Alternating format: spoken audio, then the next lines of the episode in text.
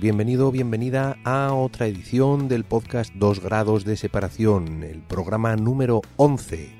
Hoy es día 15 de enero de 2015, yo soy Alberto Blanedo. En este podcast me dedico a charlar con amigos y conocidos normalmente dentro del mundo de la música, de la música folk o no. Eh, y tampoco queremos cerrarnos solo a los temas de música, porque eh, la música pues es un es una especie de tema transversal que, afecta a montones de aspectos de la vida diaria, sobre todo de la gente que vivimos pues un poco metido en ese mundillo. El podcast coge su nombre, toma su nombre de la hipótesis de los seis grados de, de separación, que dice que cualquier persona de la Tierra puede estar conectado con cualquier otra, sea cual sea, a través de una cadena de conocidos o de amigos que no tiene más de cinco intermediarios. De esta forma se conectan a las personas en solo seis enlaces. Nosotros utilizamos solo los dos primeros, mis dos primeros. En realidad, para mí es una excusa para charlar con mis amigos, para contactar con gente con la que no hablo muy a menudo, o sí, como es el caso de este programa, que sí que nos vemos a menudo porque el invitado de este programa es Frankie Delgado eh, Frankie es el gerente, el dueño de Cabeleño, el pub mm, donde tocamos todos los jueves en Oviedo, el pub folky, ¿no? el pub celta, como os guste más eh, llamarlo. Y sobre todo, sobre todo, es miembro fundador del grupo Beleño, mm, uno de los grupos míticos del folk asturiano eh, al que estos días pues hemos celebrado un pequeño homenaje con un poco de la excusa de un artículo que salió en la revista Asturias Memoria en Cesa de un país eh, sobre el viaje a Killarney en el que más o menos se gestó lo que fue la formación definitiva del grupo beleño en el año 1983 como siempre digo las cosas de memoria espero no estar fastidiándolo con las fechas pero bueno, Frankie, además de ser miembro de Beleño, que es en lo que nos vamos a centrar la mayor parte del podcast, y eh, ser el dueño de la cervecería Cabeleño, que ahora además de cervecería es micro mm, ¿no? como lo llaman por ahí en inglés, eh, fábrica de cerveza, fabrican su propia cerveza, mm, seis tipos diferentes de cerveza, de lo que hablaremos también en el, en el podcast. Curioso que yo me dedique a hablar de cerveza cuando debo de ser el folky menos cervecero del mundo, y pues eh, además ha vivido en Budapest, ha llevado temas de management de grupos, ha tratado con grupos internacionales como Capercailly, como Wolfstone, como montones de gente y como siempre la conversación da para un montón. Ya sabes que están todos los programas mm, anteriores, todos los podcasts anteriores disponibles para su descarga, para que te los lleves tú en tu reproductor de MP3, en tu iPod, en tu iPad, en tu i lo que sea y te los escuches pues cuando te apetezca a tu propia medida. Estas conversaciones pues a veces pueden que se hagan un poco largas, pero ahí está la virtud de poder darle a la pausa y reanudarlo cuando quieras. Puedes llevar para ir a hacer deportes, lo que, a lo que hago yo con muchos podcasts. Me los llevo cuando eh, voy a correr un poco, a hacer un poco de deporte. Estas cosas que no necesitan que ponga la mente en ello y por tanto puedo estar atento a otras cosas. Eh, así se aprenden cosas a la, larga. No sé si con este aprendemos, yo espero que sí, pero eh, pues es el poder que tenemos ahora de llevarnos la información con nosotros, ¿no? Eh, si quieres descargar los programas anteriores, que sea este el primero que has escuchado, cualquier cosa, ya sabes que está el blog 2grados.blogspot.com. Los dos son números 2gra2.blogspot.com y también pues a través de las plataformas más típicas eh, iTunes o iVoox, I-V-O-O-X allí encontrarás todos los eh, programas anteriores así como en YouTube están también subidos no tienes más que hacer una búsqueda por dos grados de separación. Y también todos los podcasts folk en la red donde yo me dedico a compartir con vosotros una hora de música todas las semanas o casi todas las semanas. Ya sabemos que esto va según se pueda. Vamos con la conversación con Frankie Delgado.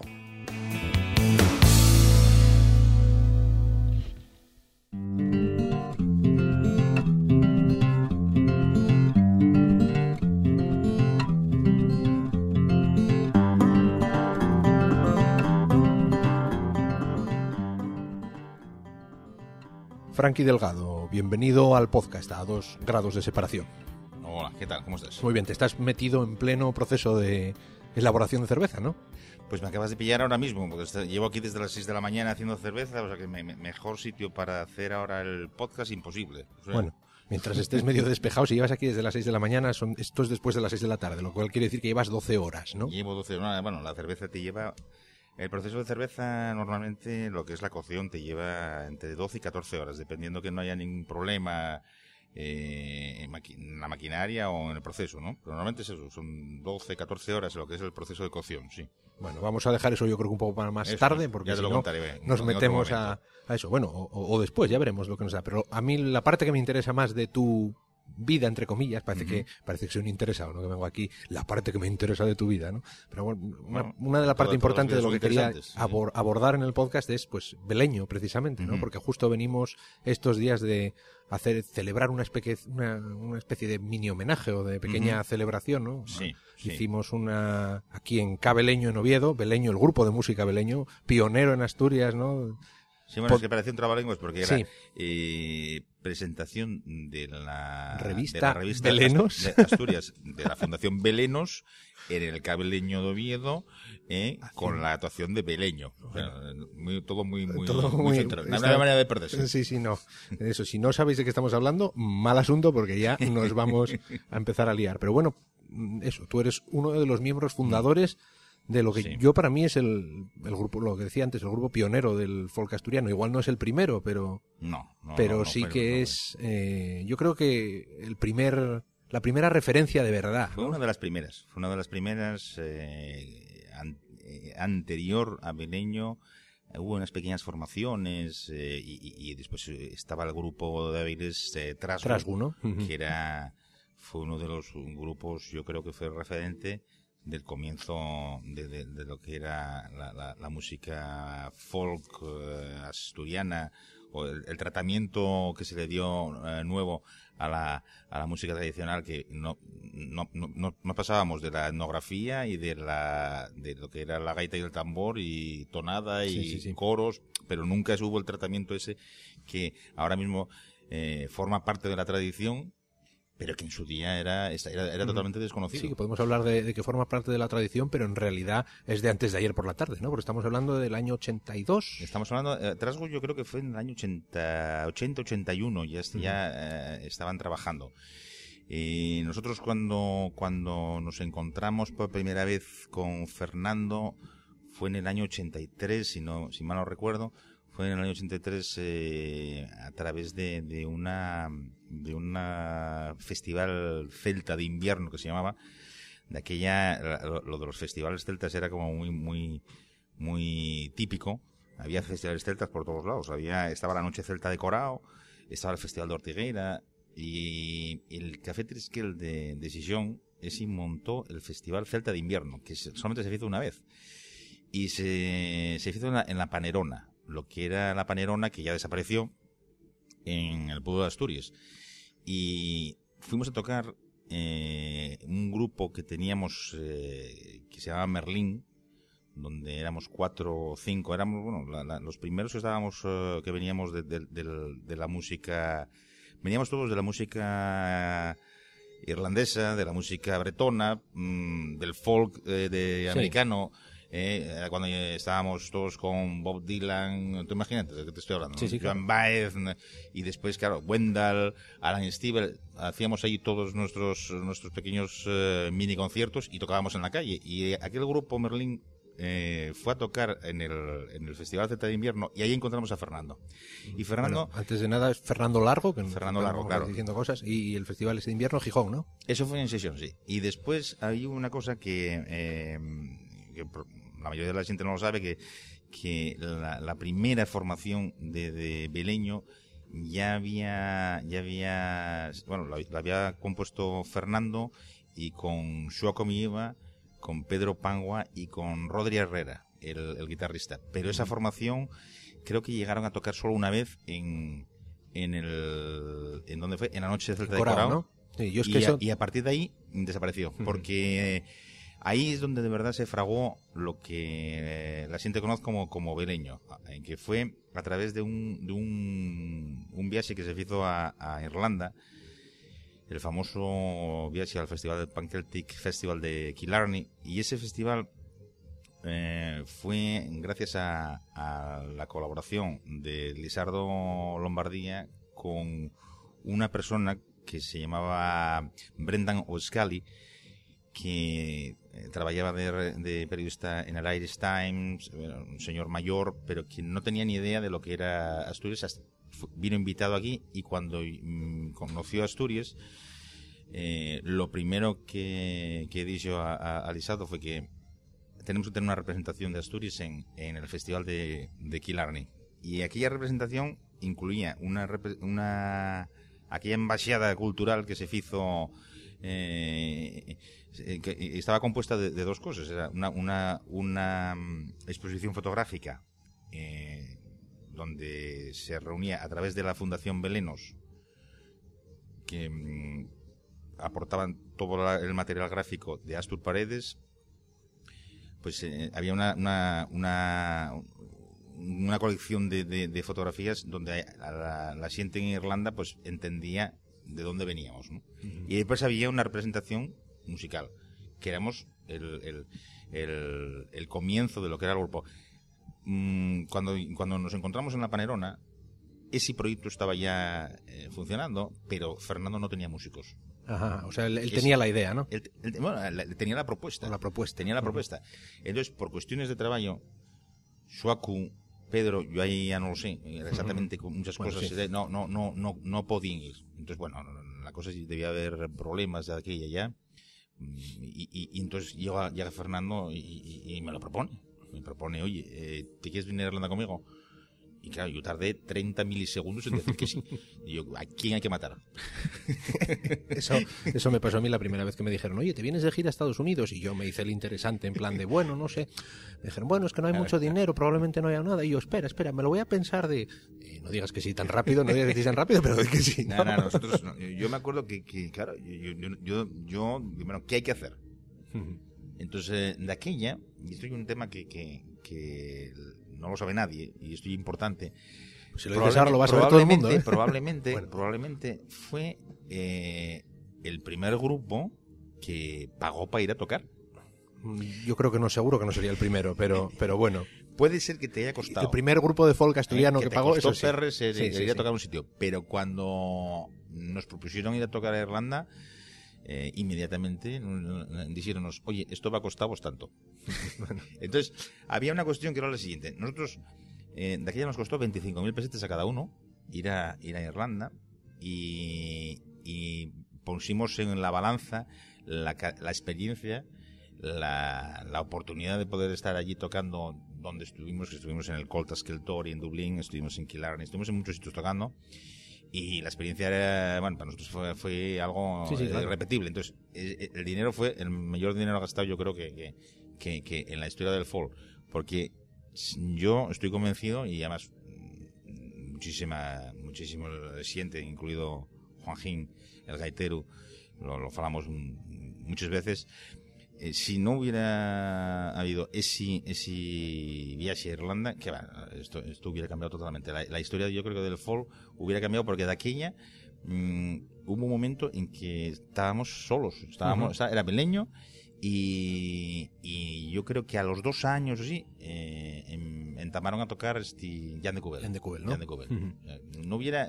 que también un poco, bueno, nos conocíamos de vernos en el nido, el que era un chigre que estaba en Ciudad Naranco, que era el, el sitio reductible donde estaban allí todos los, los galos, digo, los, los galos, los galos, estaban allí los, y aquí era el, el, punto de encuentro y de reunión de toda, de toda aquella gente que estaban encantados por, por, por sacar adelante pues eh, esta, esta forma de ver el, la música asturiana y, y, esta forma de ver eh, nuestra cultura, ¿no?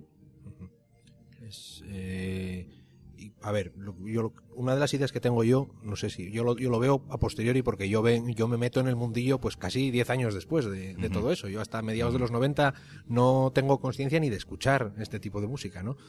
Pero para mí, Beleño es un referente eh, a nivel de música asturiana porque yo creo que son el primer grupo más o menos, a, a lo mejor me equivoco, ¿no? Pero que tiene la vertiente tradicional asturiana y al mismo tiempo pues esas composiciones que miran un poco al aspecto más pancéltico, ¿no? De, no cerrarse en lo propio, pero eso, pero respetando lo, de aquí, ¿no? Teníamos muchísimas, bueno, teníamos y tenemos muchas, muchas ideas que la mayoría de, de, cosas que quedaron en el tintero nunca, nunca se volvieron a retomar.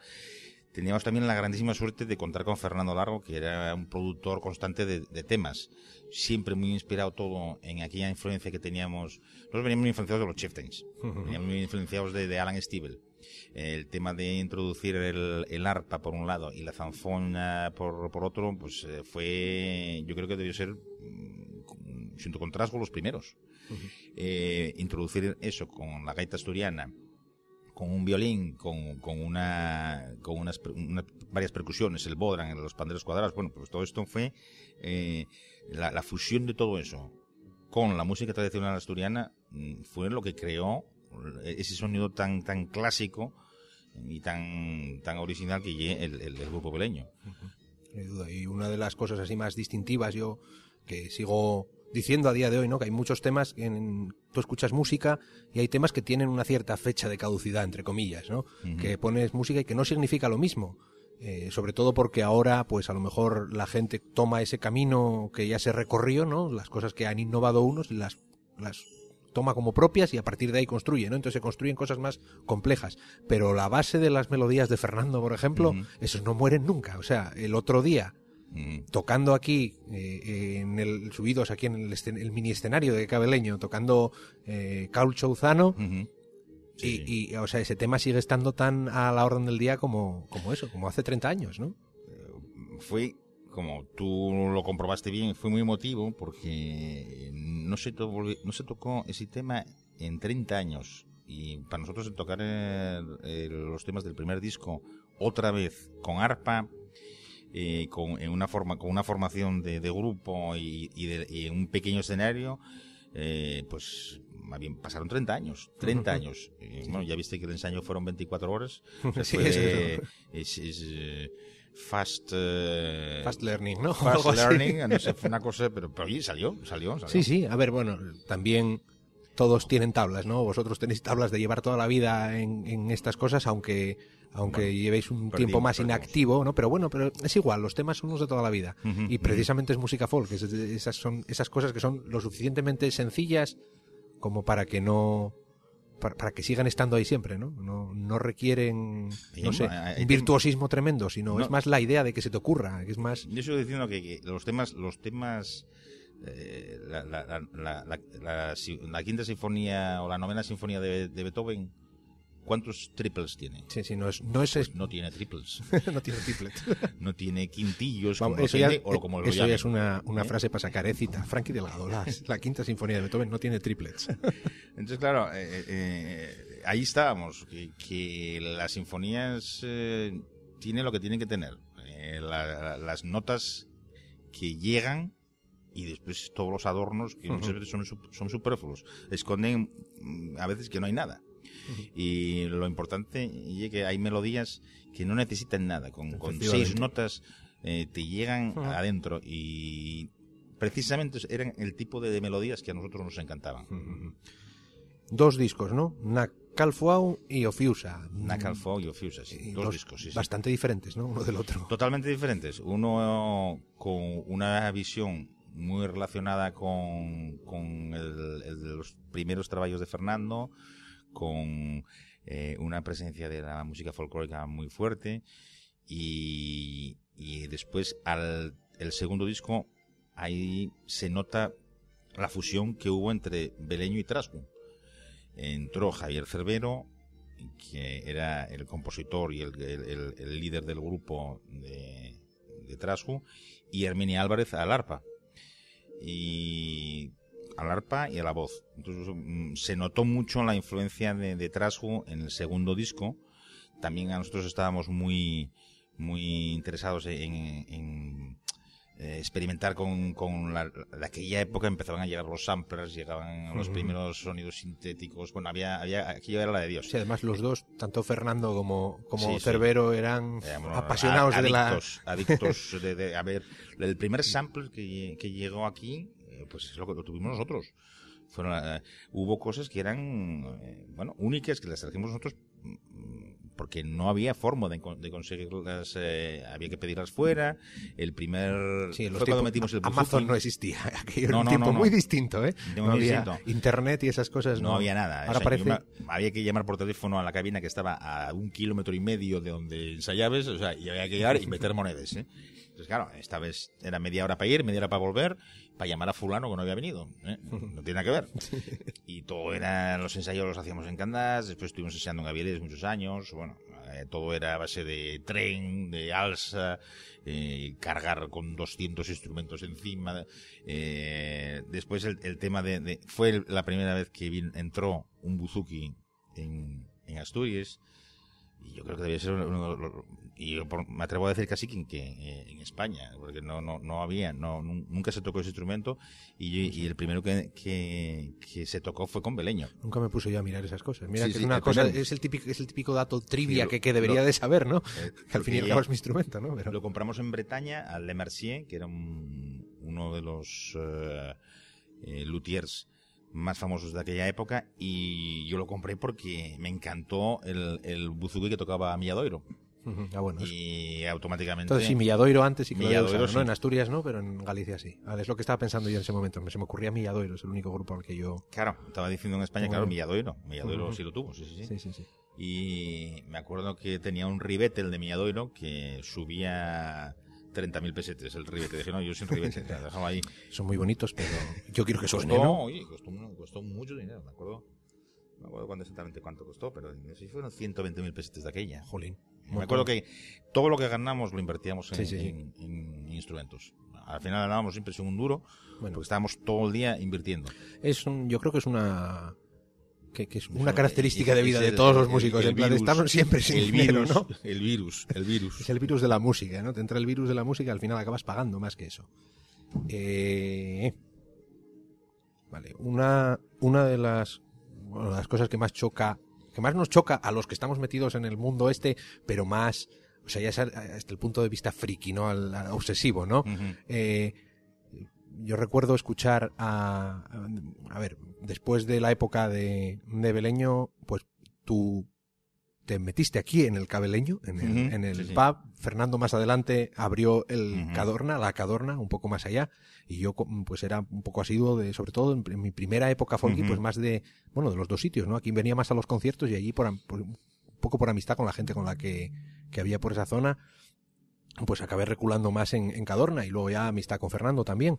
Eh, una anécdota muy, muy, muy graciosa siempre me pasaba a mí, bueno, eh, yo no sé si fue Fernando el que me lo dijo, o Pepín de Muñalén incluso, ¿no? Escuchar Nacal, Fuau y The Terror Time de, de Tanagil Weavers 4, que salieron más o menos a la par, y que son temas muy, muy parecidos, ¿no? Que tienen la misma dinámica. Entra una gaita, A ver, eh, yo creo que los, los Tanegel Weavers, que yo tengo mucho, mucha amistad con ellos desde siempre, eh, aparte de que fueron nuestros maestros en, en muchos, en muchos aspectos, mm, eh, yo siempre vi a los Tanegel como, como, como el, el modelo de grupo asturiano a seguir, ¿no?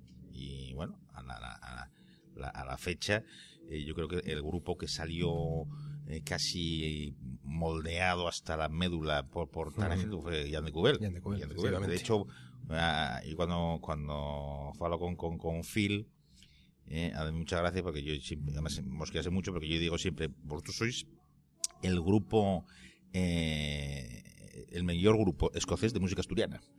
pero y, es- y- y es verdad, yo digo, yo soy, mira, en vuestros temas no son escoceses, son asturianos, ya los- nos hemos apoderado de ellos. Sí, yo creo que es eso, que nos hemos apoderado. Pero es curioso porque tú hablas con músicos escoceses de, de la gente, iba a decir los nuevos, ¿no? Los que, los que son las igual dos generaciones después, Mm. grupos como Brebach o como grupos y no tienen esa referencia de los Tanagil que, que, que tenemos aquí. O sea, para mí para, nos- Bueno. para nosotros los Tanagil son la bomba y los que hacen ese estilo Mm.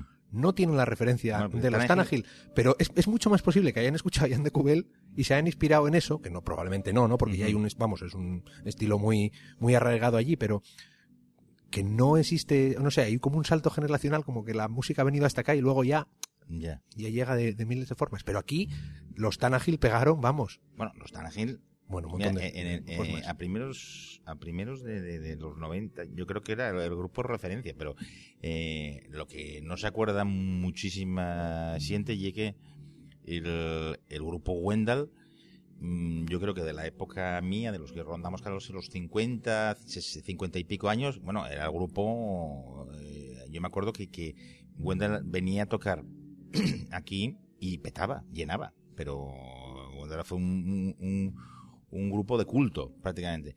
Y muchísima gente cuando piensa en música folk, automáticamente piensan en música celta y automáticamente piensan Sí, sí, en Wendell.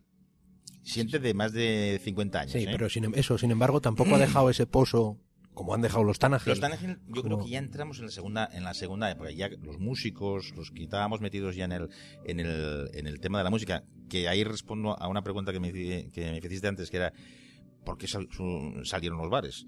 ¿Eh? ¿Por qué salió ese cabeleño? ¿Por qué salió ese cadorna? Pues precisamente porque eh, en nuestros eh, eh, cuando íbamos de gira, cuando estábamos eh, eh, tocando en, en Bretaña, en Irlanda, en Escocia, pues claro, veíamos unos bares guapísimos. Y, y cuando llegábamos para aquí no había nada. No había sitios donde tocar, no, no te, no te dejaban tocar en ningún lado, eh, no podías escuchar la música que te gustaba en ningún bar. Y la, la decisión de, de Juanjo y mía fue la de montar el bar, por eso se llama Cabeleño, Casabeleño, Lógicamente. precisamente para tener un sitio para tocar. Ahí no, no había ninguna pretensión más, no había ni esa idea de, de, de ahora de monto un chigre para tal o para cual, porque no había de negocio, no, no, eh, lo que menos nos importaba era el negocio. Eh, eh, Lo que era importante era tener un sitio donde poder tocar y escuchar música y después tomarte unas pintas de Guinness. Sí, que pudieran venir los colegas también y que no fuese solo... Claro, claro, claro. Claro, y ahora- ahí fue, y después a los, a los, no sé, a los, sí, yo creo que a los 10 años de estar aquí, yo, eh, Cadorna abrió, Cadorna, Fernando abrió el Cadorna y, y- y, bueno, éramos los dos únicos locales. Hay que decir también que estaba, estaba el Naranco, dos años antes de abrir el, el Beleño, ya, ya estaba abierto el Naranco en, aquí en Oviedo y en Sisión el Tresquel, Tresquel, ¿no? que, que era muy bueno. eh, en mi caso, que yo soy de, de, de Sisión, estábamos allí, había que sa- tenían que sacarnos con, con calzador. Era casa, ¿no? No, casa. no, era nuestra, era, nuestra- era la, la- la la sala Vestar. ¿Eh? Nosotros estábamos allí y las armábamos allí, tocábamos allí y era el único sitio donde podías poner los vinilos que venías con la música de importación. Íbamos corriendo a buscarla a la librería Paradiso. Y cada, cada, cada mes llegaban los, los primeros los discos de, de, de Tannehill, de Andy Irving, de Planksty, de Todo lo que Chieftains. Grimbarda y esas- claro, de, aquella maravilla. ¿eh? Eh, y, y claro, y- y ves con aquel LP que, que parecía que estabas flotando medio metro por, por llegabas, no sabías cómo llegabas desde Paradiso, desde la Libre Paradiso hasta el Chigre, hasta el Tresquel. Ese tiempo no existía, llegabas en cuestión de segundos, porque ya querías ponerlo o oírlo. Que no está muy lejos, no estaba muy lejos, No pero muy lejos. tampoco Eh, era... Pues claro, era el tema de grabar con cintas y magnetofón de aquellas cintas redondas y pasarnos todos en los temas, intentar sacarlos, que nunca te salían igual. ¿eh? Aquella, aquella, aquella sensación de, de impotencia cuando te ponías a tocar aquel violín que, que era chino y que intentabas sacar y que no había manera y dices, pero ¿cómo suenan ellos tan bien y yo sueno tan mal? Eso sigue pasando ahora, yo creo. Eso lo hacemos todos Y- ahora, en plan de bueno, esto porque suena así. Pero ahora hay, ahora hay gente muy buena. Sí, hombre. Ahora, ahora hay- ya, ya no tiene nada que ver con Pero- aquella época. Pero aquí, aquella época era el desierto. Tú te cuenta que el, el, el sacar un tema de aquellos y ir para casa y volver a... eh, nadie te, te explicaba nada, no sabías por dónde empezar, eh, hasta que llegabas a, a- a Irlanda y a Escocia o a Bretaña, o cuando íbamos a la Orleans, pues claro, agarrabas al primero que, que veías que tocaba, lo enganchabas y no te, no te despegabas de él ni un segundo. Yo me acuerdo de estar, yo me acuerdo de ir al Festival de Lorient y no ver ningún concierto. Estar al lado de, de fulano, de Mengano, viendo cómo hacía los, los famosos triples, que, que, claro, yo no sabía ni, ni cómo, Sí, por sí, dónde se es que ahora enséñame tal. Ahora no tiene nada que Han ver, ¿eh? cambiado las cosas tanto. Por lo primero porque ya, ya, eso, hay gente que recorrió el camino primero por ti, ¿no? Cuando nosotros empezamos. Y, y- pero eso, ahora, ahora lo tenemos todo. Ahora no quieres saber algo, vas a YouTube y miras triples o no sé qué. Estamos hoy con los maravilla. triples, ¿eh? Y lo vemos todo, pero eh, también esa sensación de he conseguido hacer una cosa que no has tenido nadie que te la diga, que, la has hecho tú, eso tiene un valor muy, un valor muy, muy, muy grande. Ese ¿no? valor lo, lo tenemos para, mm, para la forma de, de- de- de- de pensar y de actuar. eh, no nos, tanto a Juanjín como a mí y a todos los que empezamos en aquella época, eh, tenemos una, algo muy positivo, que no nos da miedo nada. Mm, es lo más importante no, de todo, ¿eh? No, no, no se nos pone nada por delante. O sea, si hay que hacer esto, se fae. Y si no, no se fae. Pero no andamos con... Ahora mismo, yo, me, yo estaba el otro día eh, hablando con Juanjo desde aquellos 30 años sin, sin tocar los temas y, y- y estábamos haciendo un repaso de la- las, los medios que hay ahora y los medios que teníamos.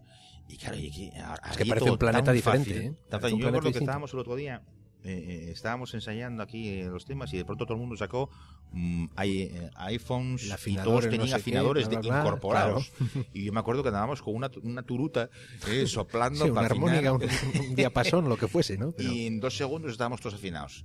Después ya estábamos ya grabando lo que estábamos tocando, que nosotros no teníamos para grabar. Claro, claro, ahora lo llevas O en el bolsillo todo. Y, de- y, lo, y lo repetías y ya lo estábamos mandando a fulano o a mengano y colgándolo en Facebook. Claro, claro. Y digo yo, madre mía, esto acaba de pasar y ya está funcionando.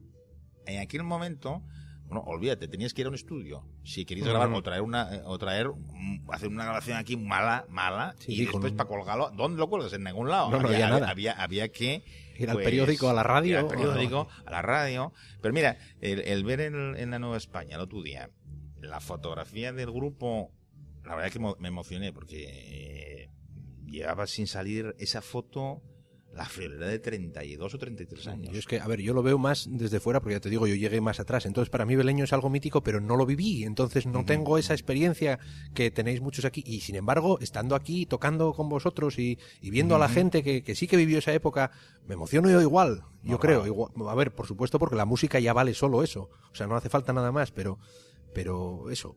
Si yo soy capaz de, de no haber vivido esa época y de emocionarme así, pues los que estuvisteis allí, vamos, desde luego que, Había que tiene algo, que ser.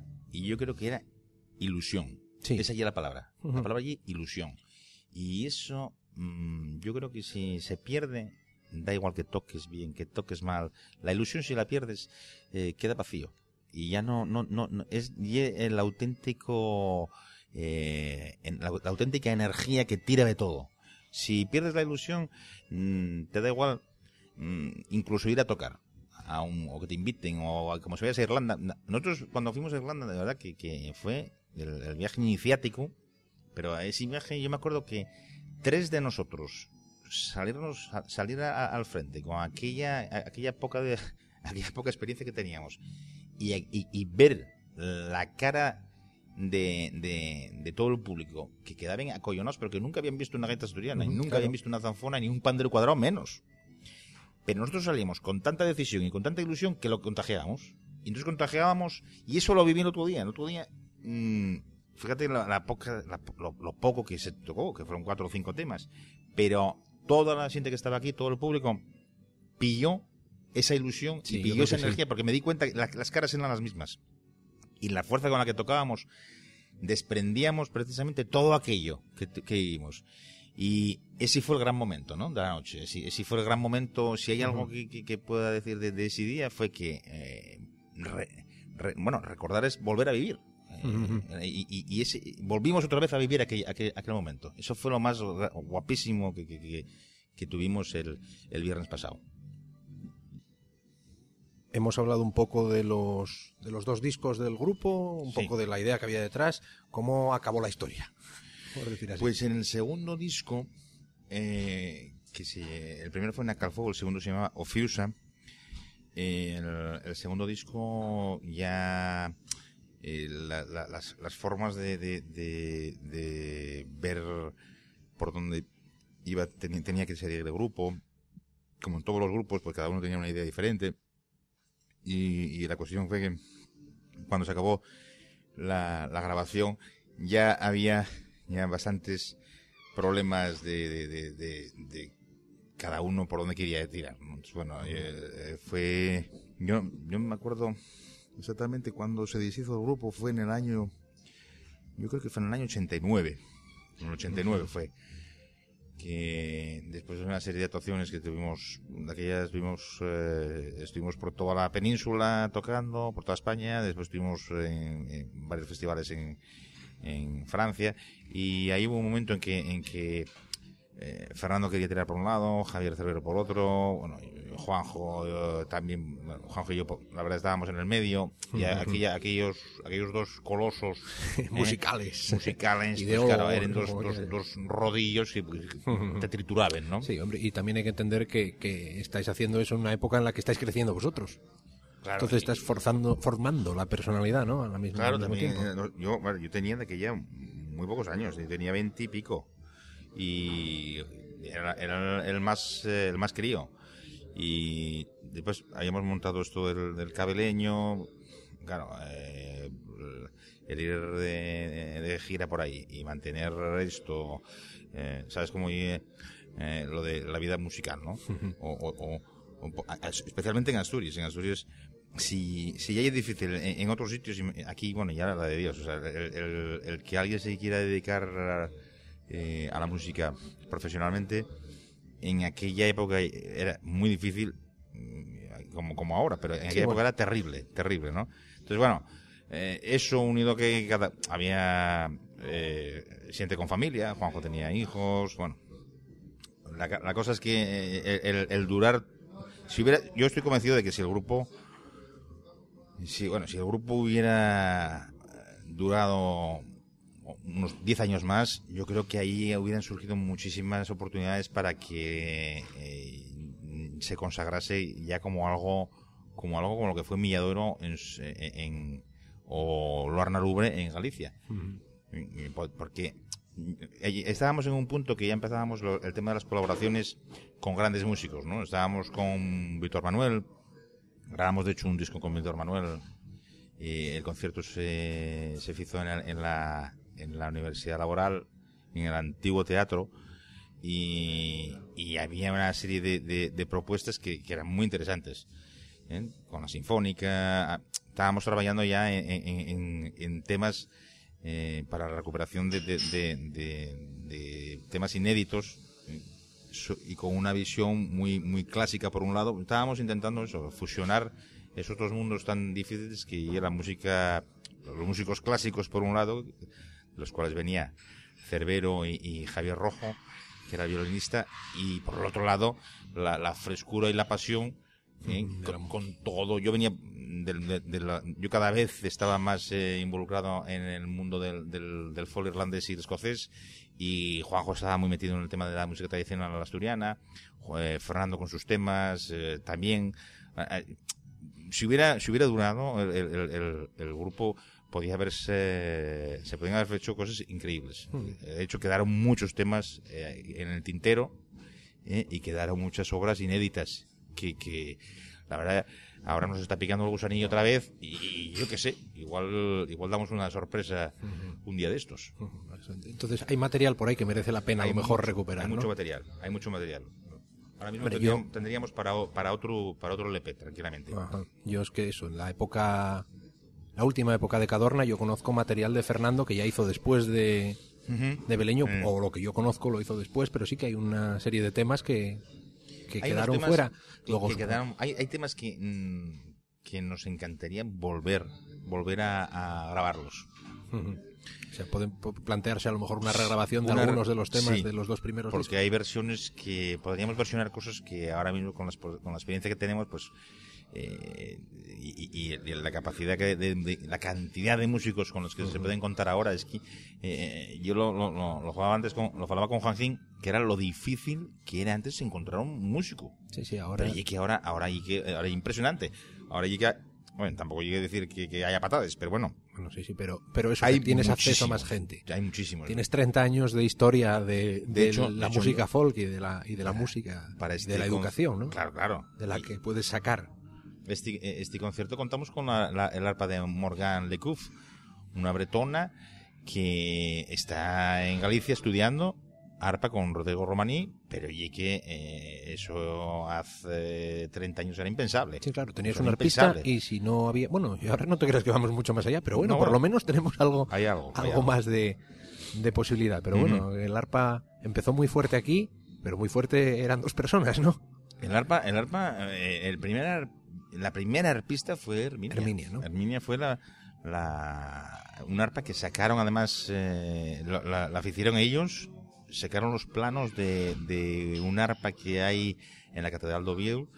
Eh, hay una representación, no sé si es de Alfonso II, no me acuerdo exactamente quién es, pero en uno, en, en, el claustro creo que es, ahí está el, un arpa que medieval de los cuales ellos sacaron los planos y hicieron ellos, o sea, que increíble, hicieron ellos el arpa.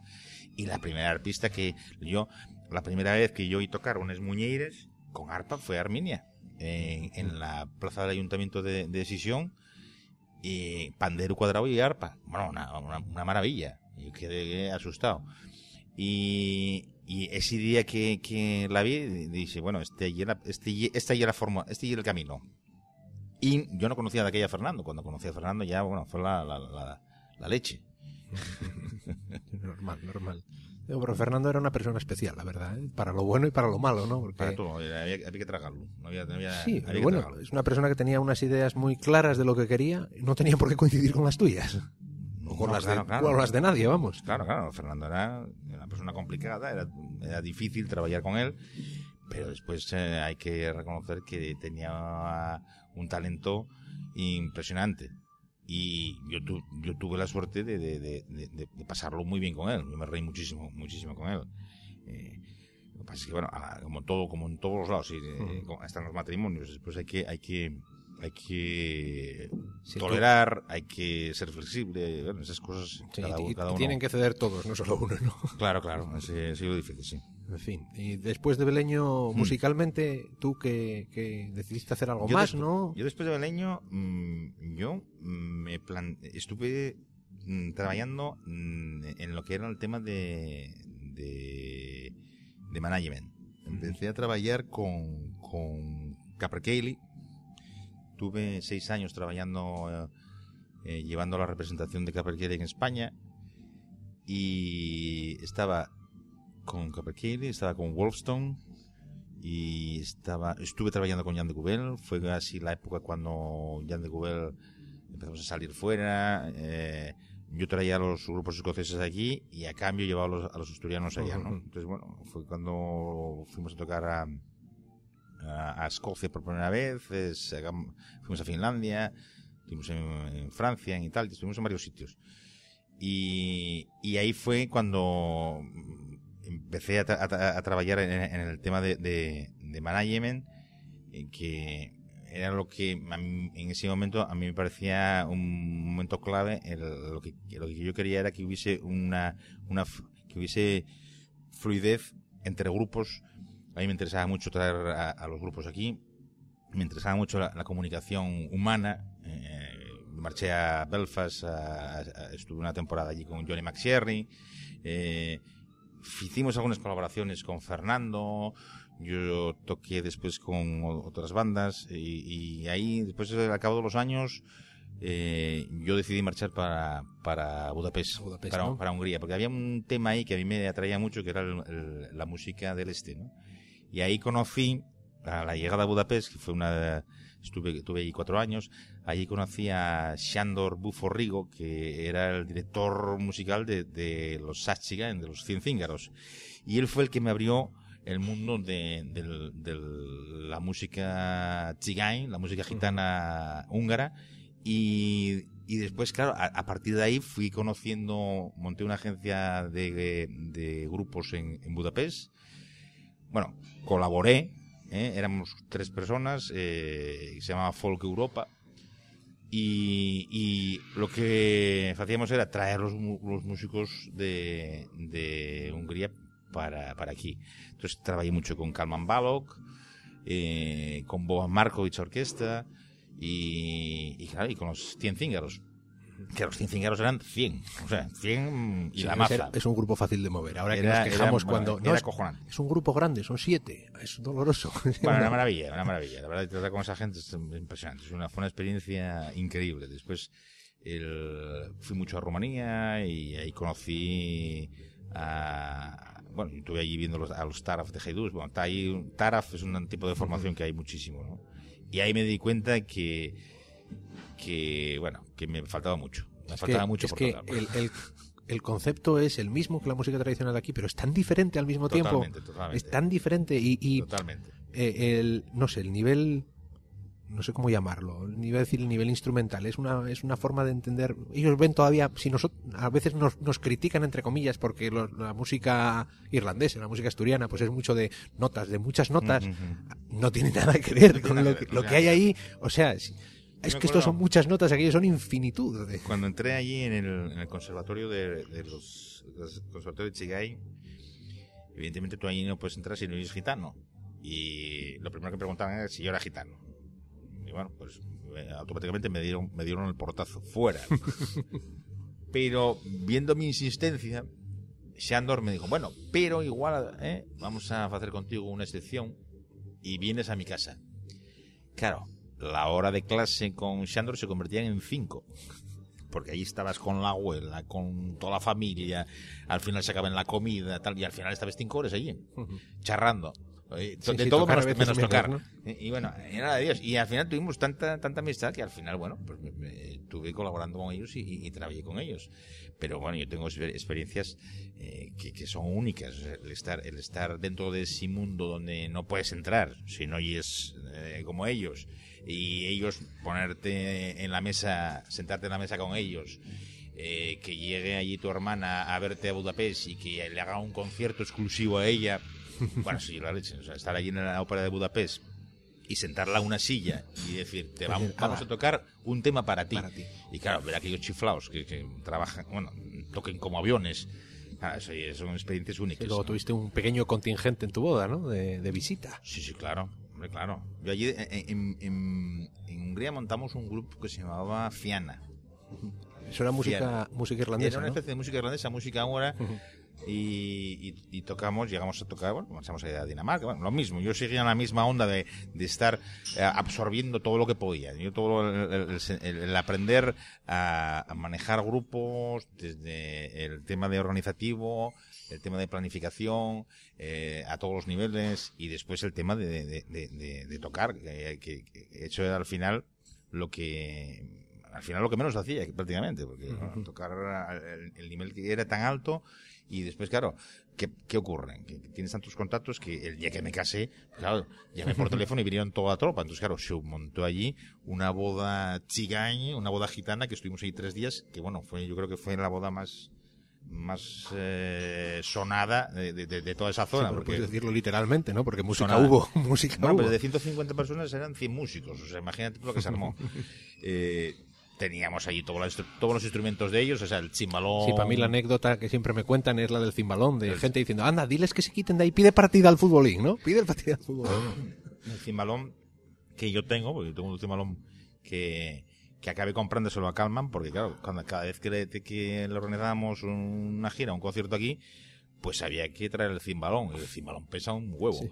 Entonces, claro, costaba más eh, el traerlo que dije, bueno, pues lo compro y acabamos antes. Y ahí lo tengo, ¿no? Para el que no se haga la idea, lo que, que no sepa lo que es un cimbalón, lo primero, la Wikipedia está ahí, buscadlo, pero básicamente estás moviendo una cama, más o menos es como mover un piano, ¿no? Aparte que pesa mucho. Pesa. Yo creo que debe ser el instrumento más difícil mm, de la Tierra y de algún planeta. aparte de eso, yo nunca la única persona que, que intentó eh, hacer un, un método era un tal Franz Liszt.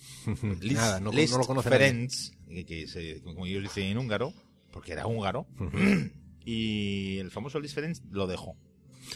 O sea, tiró la toalla.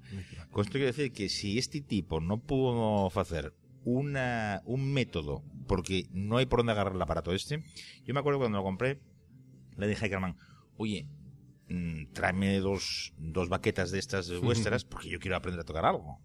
Y me miró con una cara de como diciendo, Pero tú de a qué ver, vas, ¿no? me dijo, olvídalo. Pero sí, olvídalo. Pero dije, coño, algo, olvídalo. Y dije, pero bueno, un algo, no. Y dije, bueno, me la regaló. Y efectivamente me puse una tarde ahí a sacar tal. Y efectivamente tenía toda la razón. No hay forma de saber. No, no pude sacar una escala. Yo no sería capaz de, de- Una vez que te han dicho eso, olvídalo, ya es en plan de No, amor es que propio. no Tengo hay- que, tienes que hacer no algo. ¿no? tiene, ¿no? hay por dónde agarrarlo, porque es que no, no, no tiene ningún tipo de sentido. No hay ningún tipo de lógica, ni No de hay lógica. lógico. No hay sé, que- nunca me hay he parado a que- hay mirarlo nada. tampoco yo. No hay, no hay dos notas consecutivas. O sea, Eso es, hay- es, una, es una locura. Bueno, es un lío de, de cuerdas por todos lados, dos puentes que se entrelazan y, y después, claro, que, que- hay, hay que adivinar por dónde va. Y cada una, cada puente, cada cuerda sobre cada puente suena diferente. Sí, luego te planteas tú, pero esto no había una forma más sencilla de hacerlo, No, seguro, no. más intuitivo y más. Yo creo que ahí vienen, no sé, hay, hay un tema ahí con la hindú o algo, esas como son estas cosas que vienen de, de- de muy allá, del oriente, que eh, hay que hay que cambiar el chip, hay que cambiar totalmente todo lo que sabes, tienes que desaprender. Estamos Para- mal, mal diseñados para aprender esas cosas. Tienes que desaprender todo lo que sabes para empezar a tocar ese aparato. Ahora, claro, cuando los ves tocar a este, este cacharro, bueno, es una maravilla. Sí, sí, lo hacen. en tan- parece tan fácil cuando lo hacen ellos. bueno, Están apurreando ahí unas, unas, unas cuerdas. y no, están no. vendiendo huevos. Digo, Sí, sí, sea, que me hace una tortilla. Bueno, vamos cambiando de tercio también, porque si no vamos a echar aquí hasta mañana, porque tenemos cosas de las que hablar hasta, hasta el día del juicio, ¿no? Pero bueno, ahora eh, el cableño, lo que fue el primero el pava, ahora es una microcervecería también, ¿no? Pues sí, esa es otra de las aventuras eh, que... No te puedes que- estar quieto, ¿pa' qué? No podemos estar quietos, ¿para qué? ¿Para qué? A ver. Esa es que el único pez que va a favor de corriente es el pez muerto.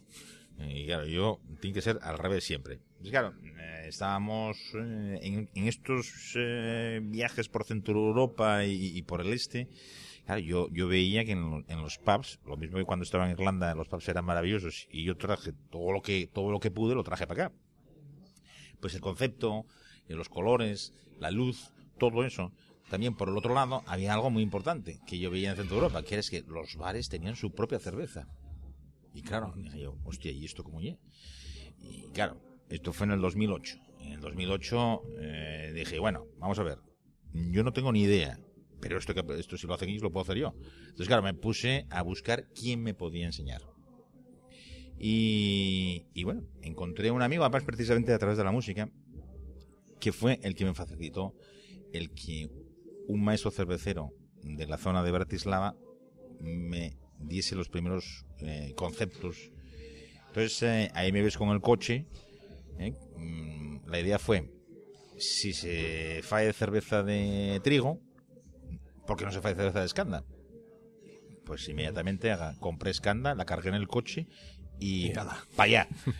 Y me acuerdo que el único día que, me- que podía utilizar la fábrica fue el día, era el día de Navidad. Entonces, claro, Eso lo, lo he leído yo. Lo, era el día de Navidad. Y, y claro, te puedes imaginar cuando digo yo a mi madre, eh, mamá, no vengo a Nochebuena porque me voy a, a voy a hacer Bratislava a cerveza, hacer cerveza. Bratislava. Claro, te puedes imaginar el, el grito que me... bueno, Que no puede ser normal y decirme que te vas de fiesta con tus colegas, no, como todo el mundo. claro, no me entonces, mientas. Ahí me, ahí me fui. ¿Quién fue la, la cena de Nochebuena más auténtica en una auto, allí en una carretera en Alemania con una nevada impresionante? Un bocata de chorizo. ¿eh? Bueno, y con resuelve. una botellita de vino pequeña. Esa fue mi, mi, mi, mi cena de Nochebuena. Con una tormenta que estaba cayendo, estaba cayendo a la de Dios. Y cargado de escanda asturiana. Y llego a las 6 de la mañana para entrar en la fábrica que me estaban esperando el día de Navidad.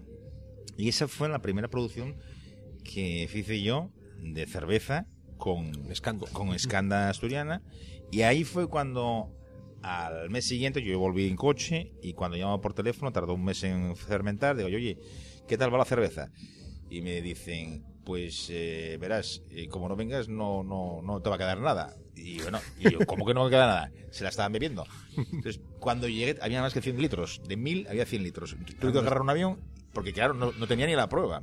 Entonces, bueno, llegué allí y ahí fue cuando tomé la decisión de que tenía que, que, eh, prepararme, tenía que eh, prepararme como, como, como maestro cervecero, algo que tardaré mucho tiempo. Date cuenta que eh, un buen maestro cervecero, para que empiece a tener un poco de idea, serán unas entre 600 y 800 ediciones, que es lo que me, me- me- me dijeron la última vez, ¿no? Yo llevo unas 100. Todavía me ¿Y falta esto mucho. lleva, des- llevas cuántos años ya? Pues llevo. Va para tres años. ya. Tres, ¿no? Sí, sí, va para tres años. Y, y bueno, ahora mismo, aunque los que nos estén oyendo no, no lo sepan, estamos cortando y, y estoy De yendo cuando, sí, de vez en sí. cuando y corriendo al No, tanque fácil, no y sé. corriendo al tanque a ver cómo está pasando todo, porque claro, está ahora mismo pasando todo del tanque de cocción al tanque de fermentación. No sé, si, no sé si se oye, a ver, estamos grabando en el, en el pub y de- está la música de fondo puesta. Creo que no se coge mucho con el con eso, pero si de vez en cuando, si de repente notáis un corte y que el, el tema que está sonando por detrás es totalmente distinto, es precisamente porque la cerveza ha seguido su proceso, ¿no? Claro. Pues ahora estamos preparando la, la, la Red Ale, la cerveza tostada. Entonces, bueno, lo que estábamos comentando que, que este, este- esta idea fue, pues, como otras muchas, ¿no? Que, que- que empiezas eh, primero tanteando, si puedes, como el de que compra el violín. El día que, que compré el violín cuando tenía 12 años, ¿no? Y yo, yo quería tocar el violín, pero claro, yo no quería ir al conservatorio porque era un coñazo terrible. Yo fui, fui primero al conservatorio y dije, mi madre, pero esto quién lo aguanta. Y yo quería tocar. Yo quería tocar lo que yo, lo que a mí me gustaba, pero claro. Y me acuerdo que, que, que llevé 50 billetes de, de aquellos de, de, de 100 pesetas a comprar aquel violín chino. ¿eh? Vamos a empezar a hacer historias de esas. Tú llevas los 50 billetes de 100 pesetas. Elías que compró su Buzuki a base de monedas pequeñitas llevadas en una bolsa de es deporte que- hasta Gijón. Es que, es que, es que es verdad. ¿verdad? O sea, em- empezamos, empezamos todos así. Sí, sí. Y, pasan los años y tienes que echar mm, atrás la, la, la mirada porque precisamente esas, esas historias son las que te, te hacen, te fan valorar Sí. lo que, que, que hasta donde llegaste fue a base de mucho esfuerzo y lo que digo siempre, muchísima ilusión.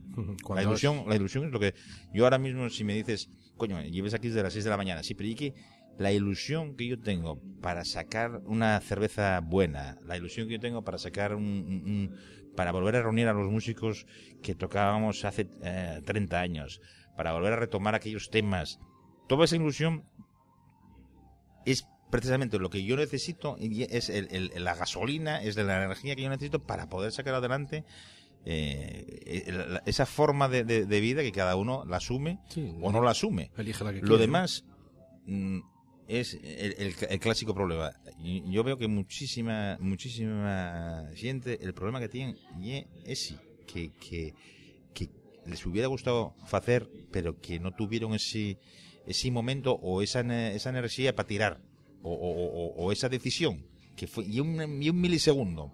Pero hay que tomarla, Sí, hay sí. que tomarla. Es poco que luego ya la inercia ya te lleva, pero si no te pones en marcha tú, no Aquí hay ya sabes que la ¿no? inercia, la inercia en esto es terrible. Sí, Porque- tremenda. Pero la inercia normalmente nos echa para atrás, Siempre ¿eh? va para atrás. O sea, exactamente, la inercia y para lo peor. Pero y eso. este y el territorio Bueno, es que como por coches. inercia vas Lo al que más, revés. Donde más se gasta gasolina es arrancando y, Y- poniéndose a funcionar. Claro, pero precisamente lo que menos necesitamos es inercia. Sí, sí, aquí. sí. Lo que necesitamos es fuerza Sí, sí, centrípeta. igual seguir un poco más. ¿eh? Oye, es un paralelismo perfecto. ¿eh? Sí, sí, sí, es terrible eso. Bueno, eh, el, eso es lo que decía yo. Te, te- en realidad no, no haces una cerveza, o sea, te estás complicando la vida porque estás haciendo. ¿Cuántos tipos de cerveza estás haciendo hoy aquí? Ahora estamos Ah, haciendo ya seis tipos de cerveza, ¿no? Y bueno, seis tipos y ya, ya paramos. Porque No, ya más vale, porque tenemos si no- la lager que y es la, la cerveza más difícil, aunque la, la gente piense que todo lo contrario, la cerveza lager y es la más difícil de todas, porque eh, y como todo, eh, y como cuando eh, esos platos clásicos mm, sencillos, pero hostia, Sí, una, tor- tortilla. Las lentejas las hace cualquiera, pero no a todo el mundo pero- le queda pero- bien. Pero ¿no? esas tortillas que dices tú, la tortilla de abuelita, Eso. ¿Cómo es posible? Y si ya a mí, a mí no me sale. Bueno, pues eso es el, el problema de la, de la lager, ¿no? La- tenemos una cerveza lager rubia, estilo checo, y después tenemos la cerveza de escanda, una cerveza de trigo, después tenemos la stout, que es la cerveza negra con los mismos componentes que la cerveza Guinness, Con el mejor nombre del mundo. Kraken. Kraken, por supuesto, a mí me- Kraken me es el encanta. nombre- el nombre O sea, si algún día me, me hubiese yo comprado algo Si solo por el nombre. hijo, voy a llamarlo Kraken. Vamos, si, si me dejasen, yo quería llamarlo Megatron, pero no me van a dejar. Tener un hijo que se llame Kraken. Kraken, bueno, es genial. Va, va- va- eso, Kraken sembrando encer- el caos. Kraken al encerado, por favor. y la gente espera tentáculos. Y el niño, y el niño ah, bueno, Ah, ahí niño. acojonado. No, eso es estupendo. Bueno, no, pues, pero eh, eh, tenemos el, el- la Kraken, la Stout, pues tenemos una Red Ale, Ursus. Sabes que todos los nombres son así como muy poderosos. Ay, pero es como Ursus tiene que ser. una cerveza tostada, eh, estilo irlandés. Después tenemos una Indian Pale Ale, o sea, una IPA, la Cowen. que no tiene nada que ver con eh, exabruptos asturianos. No tiene nada que ver, pero eh, Tiene una W, tenemos, ¿no? tenemos, tenemos una W y una K que lo dicen todo y una cara de, de toro sentado mirándote que lo dice. De ahí viene, yo, yo, yo me esperé en esto cuando eh, vi una camiseta de eh, Me cago en el quinto centenario y a mí me encantó, me encantó porque era la, la- la cara de toro sentado y, y- y era cuando en el año 92, cuando el tema que el de del- de las carabelas, del- de los 500 años del descubrimiento de América. Y esa camiseta funcionó mucho y a mí me encantó. Entonces, bueno, un poco haciendo el paralelismo con, con, con aquello, pues hicimos esta, la, la, la Cowen, ¿no? Que es lo mismo, pero no, ¿eh? Esto es serio. Esto es, esto es eh, más serio. Y después eh, la última sí que, que mm, hicimos y es la, la Baltasar, que es una cerveza de Navidad. Nadie lo Que diría con el nombre, ¿no? Prácticamente ya está acabada. Eh, nos queda, creo, un barril y medio. Eh, esto, eh, la, la particularidad de esta cerveza es que mm, lleva paso por barrica de madera. Y es la primera vez que trabajamos con, barrica de madera y bueno, estamos contentísimos. Y ahora ya tenemos el, el primer, la primera parte ya fecha para que el año que viene, yo calculo que a partir de mayo, Shunu, eh, faremos la, la cerveza ya de Navidad, para que te seis meses Bueno, en estamos- barrica, ¿no? ah, es el año que viene, igual estamos pensando todavía en 2014, estamos en 2015, es este año, ¿no? Exactamente, exactamente, exactamente. Es complicado a veces. Porque bueno, como, como normalmente la Navidad dura desde Sí, hasta el- mediados de enero. desde el día de la Lotería Nacional, que lle la- la- el pistoletazo de salida, hasta la Lotería del Niño, o sea, son, estamos desde el 21 o 22 de diciembre hasta el 7, ¿no? O el 6, Ujú. no, hasta el Sí, 6 de enero. 6. ¿eh? Que bueno, la, la, yo creo que deben ser eh, las fiestas, la Pascua más larga, yo creo que de- de- de- del planeta. Ah, somos listos aquí. Oye, Es como un carnaval. ¿Para qué? En Asturias, ¿para qué vamos a tener un carnaval si podemos Bueno, celebrarlo en tres fines de semana distintos? En la Nueva España ya, ya está todo el mundo ya nerviosísimo porque les comadres ya. Sí, sí, no, les comadres ya. Pero bueno, si estábamos, en la semana pasada estábamos con, con, con la cabalgata. Aquí hay algo que sabemos hacer bien, que es ir de fiesta. Lo de trabajar no lo tenemos tan claro, pero, Trabajar ya, pero ya de es fiesta. cosa, pero bueno, oye, eh, hay que dedicar eh, tiempo a la fiesta, sí, sí. Muy bien. Eh, una cosa que le pido, a ver, igual te pillo en, en- en un renuncio, no, no en un renuncio, sino... Mm, No, no, no. Eh, normalmente le pido a todo el mundo que, que pasa por el podcast que recomiende algo, sea un libro, una serie, una película, un disco, un lo que sea, Mm. en lo que no tengas tú nada que ver. ¿Se te ocurre algo? A ver, hay muchas cosas. Bueno, con una cosa, dos. Muchísimas, ¿no? Eh, yo recomendaría la lectura de un libro de Joshua Slocum. Joshua Slocum era un tipo eh, de la zona de Terranova que eh, era capitán de barco, de mercante, de aquellos mercantes de, que iban a vela, y, y resulta que este hombre, eh, en un momento de su vida, mm, se planteó dar la vuelta al mundo. Se- entonces, agarró un velero que estaba fecho polvo en la playa, lo recuperó y, y se dio la vuelta al mundo por placer. Mm, Realmente la, la his- la- la- la historia de ese viaje es impresionante, porque realmente es el primer viaje de placer a vela que existe. Y porque antes de eso, la gente cuando montaba un barco a vela eh, solo era por varias cuestiones. Una era mm, para comerciar, para eh, comerciar, incluido la esclavitud, para mm, guerrear, o sea, machacar al de al lado, o para pescar, no hay más. Sí, sí. Pero nadie se le ocurrió agarrar un barco pa- por placer y dar la vuelta al mundo. Entonces, eh, este libro, yo- si, si- si entráis en, en cualquier sitio y, y veis, eh, entráis Joshua Slocum, eh, os va a salir el libro, el libro de él. Eh, ahora mismo el, el- el- el título, el Eso- título lo tengo se llama. eh, Ay, ahora Ya, me no te preocupes, ya lo Pero yo esos locos, o sea, son, lo tiene muy pocos, tiene muy después pocos. y en la salida del podcast ya lo comento Exacto, yo. y, y si eso después. te lo, te lo, te lo- lo recuerdo, ¿eh? No, no hay digo. problema. Eh, de hecho, bueno, es el, típico libro que compré varias veces, que deseé y que bueno, tendré que volver a comprarlo porque nunca Sí, me lo devuelven. Conozco el, el Y- sentimiento. Y un libro precioso, precioso porque te das cuenta lo que puede hacer una persona sola. Y ese, eh, ese libro de verdad lo que, lo que te enseña y a valorar que tú solo puedes hacer muchas cosas. Y ya, bueno, si encima eh, cuentes con alguien, entonces ya llega la de Dios. Ya puedes hacer, eh, bueno, puedes hacer la de Dios. Estupendo. La de Dios es mi madre, que me ha apellido así de segundo. No digas. Siempre hago el, el mismo chiste. La de Dios es mi madre y mis tías también. Pero bueno. En fin, pues eh, para los que no estén puestos en el tema, Cabe Leño, en la calle Martínez Vigil, en Oviedo. Pasad por aquí. eh, cerveza de seis tipos distintos, cinco dependiendo de la época, ¿no? O de, o de la producción. Vamos a- eh, eh, estábamos ahora pensando eh, que cuando se acabe la de Navidad vamos a entrar las famosas cervezas season. Season es, cervezas de estación, ¿no? ¿no? Cervezas de estación. Entonces, bueno, estábamos pensando ya hacer. Hicimos una de, de cereza. Sí, esa la probé yo también. Mira que yo no soy cervecero, espe- pero- Espectacular salió. Pero bueno, ahora lo que queremos es tener un, ca- un cañero exclusivamente para meter cervezas de temporada, ¿no? Entonces, a ver qué, qué se nos ocurre. Bueno, se nos ocurre una locura, pero bueno, no voy a decirla. No, Eh, vaya, eso no, porque, no, no quedes en eh, evidencia. por Primero, primero, primero voy a probarlo. ¿eh? Pero si sale eso, la repanoche. Estupendo, pues eso, el que quiera saber algo más, en internet, en Facebook está ahí, hay dos páginas de hecho de, Sí, de- podéis de Cabeleño. ahí, podéis entrar ahí.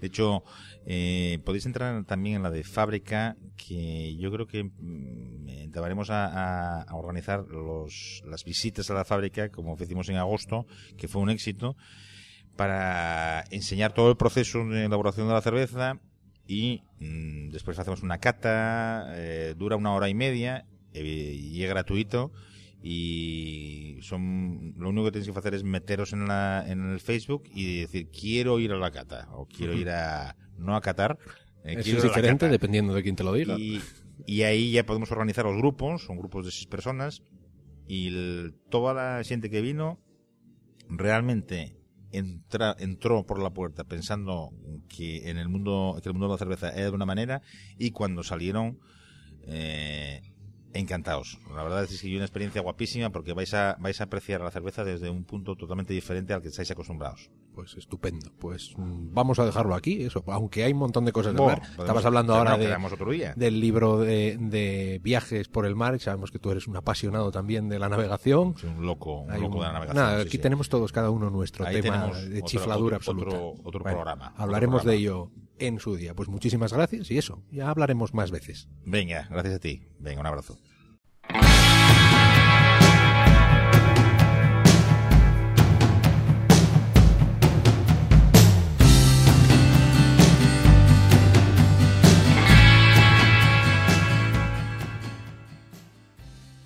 El libro que nos recomendaba Frankie es Navegando en solitario alrededor del mundo, de Joshua Slocum.